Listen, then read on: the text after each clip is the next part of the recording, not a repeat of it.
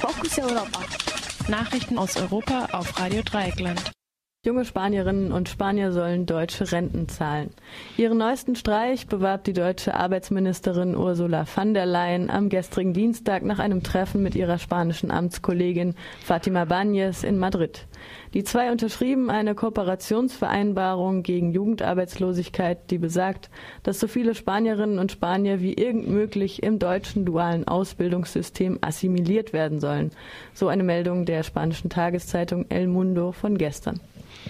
Van der Leyen sprach kürzlich von der spanischen Einwanderungswelle in Deutschland als einem Glücksfall, um das den, um den Aufwärtstrend des Bruttoinlandsprodukts zu sichern und das Rentensystem hierzulande aufrechtzuerhalten, brauche es bis 2020 nämlich 1,7 Millionen ArbeitsmigrantInnen. Der Industrieverband Bayern prognostiziert bis 2035 sogar eine Zahl von bis zu 4 Millionen. Hintergrund, die Arbeitslosigkeit der über drei, unter 30-Jährigen in Spanien liegt bei über 50 Prozent, wenn in Deutschland Ausbildungs, Ausbildungsplätze unbesetzt bleiben.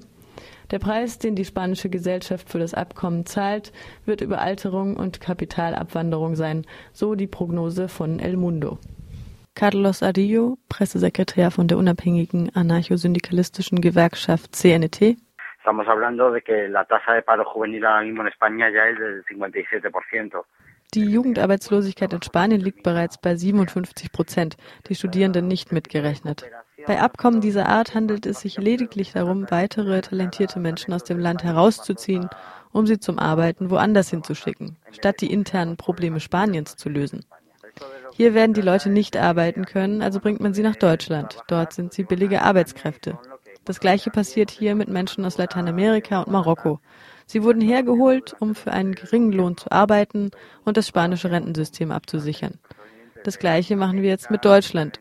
Oder besser gesagt, Deutschland macht das jetzt mit uns, missbraucht uns für die Aufrechterhaltung des eigenen Rentensystems. Das dient als aktuelles Beispiel für die Ungleichheiten zwischen Nord und Süd, die sich immer wieder reproduzieren vamos a ir allá a trabajar para mantenerlo ese sistema. Sigue siendo un, un claro ejemplo de las diferencias norte-sur que se, se siguen produciendo. Internationaler Protest gegen Ilisudam in der Türkei. Aktivisten und Aktivistinnen aus der Türkei, Europa, dem Nahen Osten, Afrika und Südamerika haben gestern in einer gemeinsamen Aktion die Baustelle des umstrittenen Ilisudames am Tigris vorübergehend besetzt. Mehrere europäische Länder hatten sich in den letzten Jahren von der Finanzierung des umstrittenen Baus zurückgezogen. Die türkische Regierung lässt aber trotz eines gerichtlich verhängten Baustopps weiter bauen. Befürchtet wird, dass der Damm den Marscharabern, die in den Feuchtgebieten am Ausgang von Euphrat und Tigris seit Jahrtausenden leben, die Lebensgrundlage entzieht. Das Euphratwasser ist schon zu einem großen Teil weggestaut. Nun kommt der Tigris dran. Auch in der Türkei hätte der Damm schlimme Folgen wie Dicle Kılıç vom Doğa Derneği Naturschutzverein im Gespräch mit Radio Dreieckland erklärte. Türkiye'ye bakarsak toplam 35 bin insan e, evlerinden olacak, göç etmek zorunda kalacak. Türkiye'de Dicle Nehri son e, doğal nehir. Wenn wir auf die Türkei sehen, so bedeutet der Staudamm die Vertreibung von 35.000 Menschen. Außerdem war der Tigris der letzte natürliche Fluss der Türkei. Das ganze Interview wird morgen zwischen 8 und 10 bei Radio Dreieckland zu hören sein. Auch der EU droht Drohnendebakel. Nachdem der deutsche Verteidigungsminister Thomas de Maizière das Drohnenprojekt Eurohawk wegen fehlender Zulassung aufgeben musste, droht nun der EU das gleiche Debakel mit ihren Drohnenprojekten.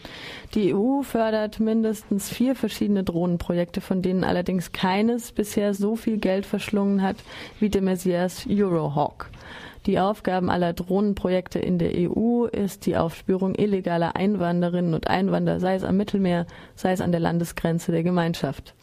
Doch die Probleme mit diesen Projekten sind exakt die gleichen wie mit Eurohawk. Ihre Technik ist nicht sicher genug, um sie mit normalen Flugzeugen in den gleichen Luftraum zu lassen. Bei der Organisation Eurocontrol, die für die Flugsicherheit des Flugverkehrs in Europa zuständig ist, gibt es auch gegen die Drohnenprojekte der EU erhebliche Bedenken, wie Spiegel Online unter Berufung auf Mikkel Lison, Mike Lisone mitteilt, der bei Eurocontrol für die Integration unbemannter Flugkörper zuständig ist. Lisone hält die Antikollisions- und Steuerungssysteme der Drohnen noch auf lange Zeit für unzureichend. Nach einer Schätzung der britischen Bürgerrechtsorganisation State Watch hat die Drohnerei Brüssel die, Brüssels die europäische Steu Steuerzahlerinnen und Steuerzahler bisher mindestens 300 Millionen Euro gekostet. Ira iranische Präsidentschaftskandidaten im Schlepp des religiösen Führers. Unter den fast 700 Kandidaten für die Präsidentenwahl am 14. Juni hat der Wächterrat nur acht Kandidaten zugelassen. Dass die meisten Kandidaten, weil sie nicht auf dem Boden der Verfassung stehen oder keine gute Muslime sind, abgelehnt wurden, ist durchaus üblich. Kandidatinnen wurden noch nie zugelassen. Die iranische Verfassung gebraucht im Zusammenhang mit den Präsidentschaftskandidaten das arabische Wort für Mann, das aber im Persischen weniger das Geschlecht als eine herausgehobene Stellung der Person meint, weswegen es strittig ist, ob Frauen überhaupt kandidieren dürfen.